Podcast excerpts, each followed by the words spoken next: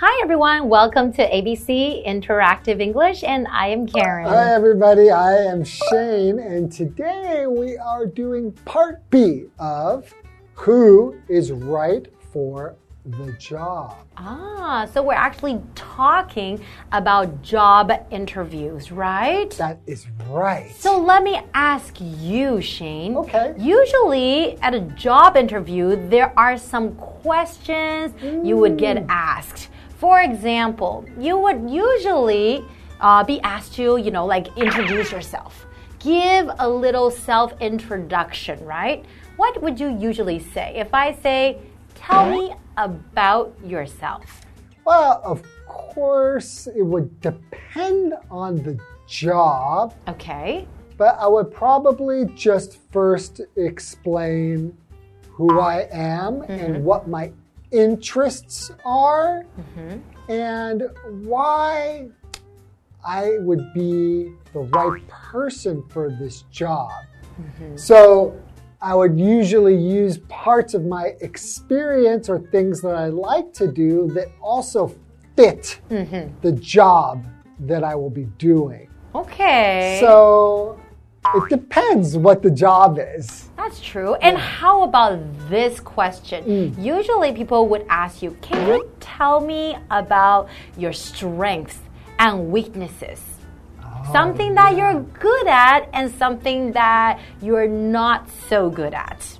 Right. Uh, well, I think that oftentimes, if I'm talking about my strengths, I would say that I am very patient and that I'm a hard worker Okay. and that I will pay attention to details. Mm, And maybe if it's a weakness, then I would say "Ah, sometimes I try too hard.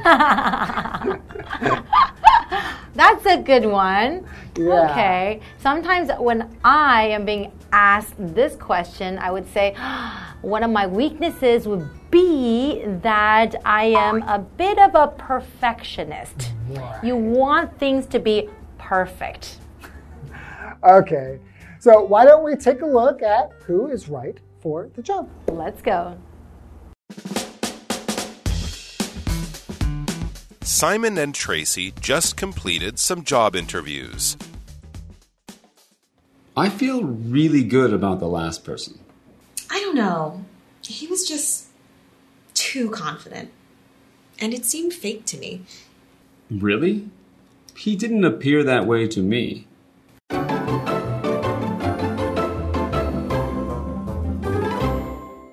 So we're looking at part B of our lesson called Who is Right for the Job? And we are looking at this dialog mm-hmm. between Simon and Tracy. So Simon and Tracy just completed some job interviews. Okay. All right, so to complete means to finish doing or making something. Mm-hmm. So, for example, you can say, Joe completed the race and won. That means he finished the race. Right, exactly. Hmm, Okay. So they finished some job interviews. So what's an interview? An interview that is a noun. It's a formal meeting where somebody is asked questions to see if they are suitable for a job. So that's a job interview. So for example, Tim was nervous before the interview.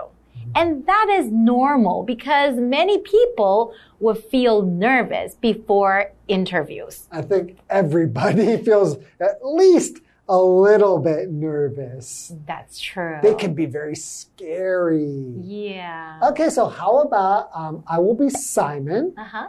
And you be Tracy? Great. Perfect. Okay, so Simon begins by saying, I feel really good about the last person. Hmm. And Tracy says, I don't know. He was just too confident and it seemed fake to me. Okay, so they're discussing about the people that they just interviewed, right? Right, so it's the last person, right? So last is an adjective. That means happening or coming after all other similar things or people. Mm-hmm. So, for example, you could say, The last cookie is mine. Don't eat it. Because the other ones maybe have been taken by somebody else, right? Mm, right. Okay, and is that confident? That is an adjective. So if you say somebody is confident, it just means that they feel sure about their ability to do things and they feel successful. They feel good about themselves. So for example, Jerry is a very confident person. Okay, we have vocabulary word fake. So she was saying that his confidence seemed fake to her. Mm-hmm. So if you say something is fake, you just mean it's it's not real. It mm. doesn't seem sincere. Mm-hmm. So for example, you could say Tom seems very fake. I don't like him. Aw, because nobody really likes to be around people who are fake, right? you You wanna be sincere. Yeah, you want to see the real person. You don't want people to just be acting. That's right. So if I were fake and I'm being friendly, and I will probably say, Hi, Shane, you're my friend, Mm. then that probably seems fake, right? Yeah, and I wouldn't like that. I would probably cry. Mm-hmm. Okay, so Simon says, Really? He didn't appear that way to me. Okay, so Simon does not agree with Mm-hmm. Tracy, right? Yeah, he thinks hmm, he seemed sincere to me. I think he's actually a confident person. Because I think at job interviews, it's very important to feel or seem confident. So the people would know, hey, you believe in yourself. You think you are the right person for this job. But if you're not confident, you probably don't think you're good enough. Yeah, and if you don't believe in yourself, then um, other people are not going to believe in you. Exactly. Okay, why don't we go ahead and take a break and we'll be back with the dialogue in a moment. See you guys soon. If you ask me, the person before him was better. No way. She looked young and she wasn't very experienced. She may look young, but she's smart and does have a lot of experience. But her experience is not in this field of work. So, when I started here, I didn't have experience in this field either.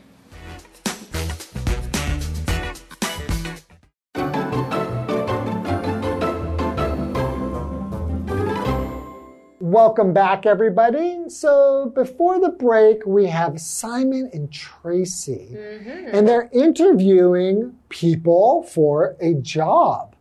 And the last person that they interviewed, it seems like Simon quite liked that person, but Tracy thought he, he, he, Yes. was it a he? Mm-hmm. Was too confident, or it just seemed fake to her. like not sincere, right? Yeah, but Simon didn't see it that way. Okay, well, let's continue the dialogue so we'll know what happens next. Tracy then says, If you ask me, the person before him was better. Ah, so Tracy is comparing the people they interviewed, and she thinks that the person before the last one seemed better. Hmm, okay. So Simon says, No way. She looked young and she wasn't very experienced. Ah, okay. Experienced. And right here, we're using it as an adjective. It just means having knowledge or skill in a particular job or activity. Like you have done this before and that becomes your experience. And you can also use it as a noun. So our example sentence is, he is an experienced chef. That means maybe he has been a chef for quite some time, maybe a few years, maybe at least uh, quite a few months. Yeah, right. So he's been doing it for a while. And usually, when you're experienced in something, that means that you become good at it. Exactly. So now Tracy says, she may look young, but she's smart and does have a lot of experience. Okay, so she's smart and she does have a lot of experience. What does smart mean? Yeah, so smart just means intelligent. Mm-hmm. It means that you've got something going on in here, right? It's the opposite of dumb, mm. right? So, for example, I'm not as smart as Karen. You're just being humble. Oh, you're so smart. So, so smart. I didn't even know that. I'm not being sincere. Hey, are you being fake? I was being a little bit fake there, yeah. Okay. But do you think that um, age should be an important thing? Like, if she looks young, then she shouldn't be able to get the job? Well, to be honest, I think age and your experience actually they matter, but not that much. What matters the most is your attitude when you're doing the job. If you're willing to learn and if you're willing to, you know, uh, fix your own mistakes, I think then you would be a good person for the job. Okay, so Simon says, but her experience is not in this field of work. Hmm. So she does have experience, right? But it's not in this field of work. So what does field mean? Well, field is a noun. It's basically a subject or activity that somebody works in or is interested in. Yeah. So, for example, I could say I've had many years of experience in the teaching field.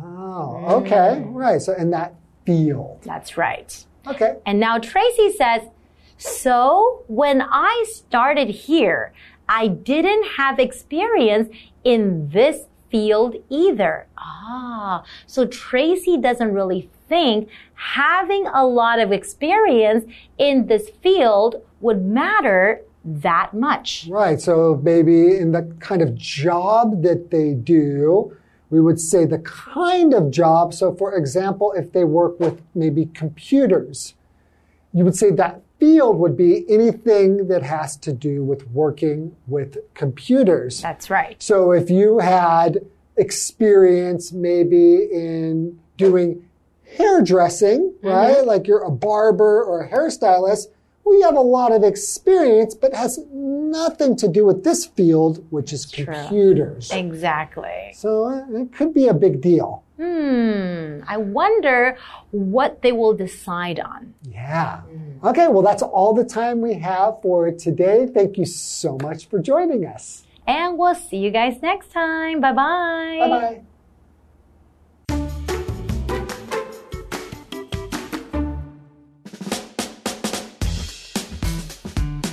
Simon and Tracy just completed some job interviews. I feel really good about the last person. I don't know. He was just too confident. And it seemed fake to me. Really? He didn't appear that way to me. If you ask me, the person before him was better. No way. She looked young and she wasn't very experienced. She may look young, but she's smart and does have a lot of experience. But her experience is not in this field of work.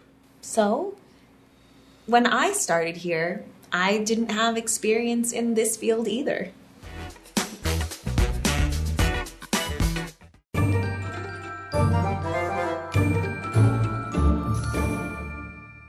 Hi, I'm Tina。我们来看这一课的重点单字。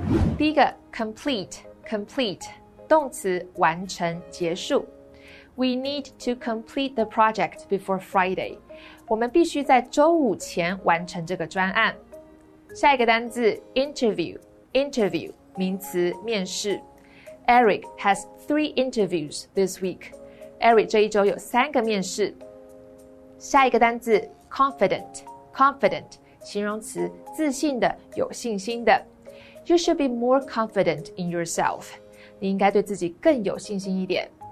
最后一个单词，smart，smart，形容词，聪明的。Peter is a smart boy。Peter 是一个聪明的男孩。接着我们来看重点文法。第一个，If you ask me，依我看，我认为，这是一个口语用法，意思相近于 In my opinion。我们来看看这个例句。This is the best movie this year, if you ask me. 依我看，这是今年最棒的电影。下一个文法，No way，怎么可能？表示惊讶或难以置信。我们来看看这个对话：Nate and Serena broke up. Nate 跟 Serena 分手了。No way, I saw them together this morning. 不会吧？我今早看到他们在一起。最后一个文法，Somebody does 加动词，某人的确做某事。do 在这里是一个助动词，表示的确、确实，属于强调用法。它的后面必须搭配原形动词。我们来看看这个例句：I didn't lie to you. I did finish the report. 我没有骗你，我真的完成报告了。以上就是这一课的重点单词跟文法，回去记得复习哦。我们下一课再见，拜拜。Hey, hey, hey, it's Kiwi on the street. I'm Kiki. And I'm Winnie. There are a lot of foreigners in Taiwan, and sometimes they will ask you questions, but we're stuck answering in the same phrases. So today, let's work on some translations. Let's see what our friends have to say. Okay.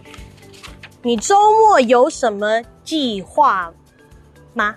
so, what's your plan in the weekend? Very good. What are your plans this weekend? Do you have plans in the weekend? Very close. Very good. Do you have plans this weekend? Oh, this weekend. Okay, very, very good. good. All right. Uh, do you have any plan this weekend? Very good. Do you have any plans this weekend? 我想知道你明天有空吗? How do you say that in English? Uh, are you free tomorrow? Very good. Are you free tomorrow? I'd like to know if you have any plan tomorrow. Very good. I want to know if you have any plans tomorrow. Very good. I'm wondering if you you are available tomorrow. Very good. I was wondering if you had any plans tomorrow, but very good. 那我们今天学到了什么呢? How do we say these sentences in English? The first phrase is Do you have any plans this weekend? You can also say, Have you made any plans for the weekend? Our second sentence I was wondering if you are free tomorrow. You can also ask it in this phrase I was wondering, are you free tomorrow? And these are our sentences for today. Kiwi later!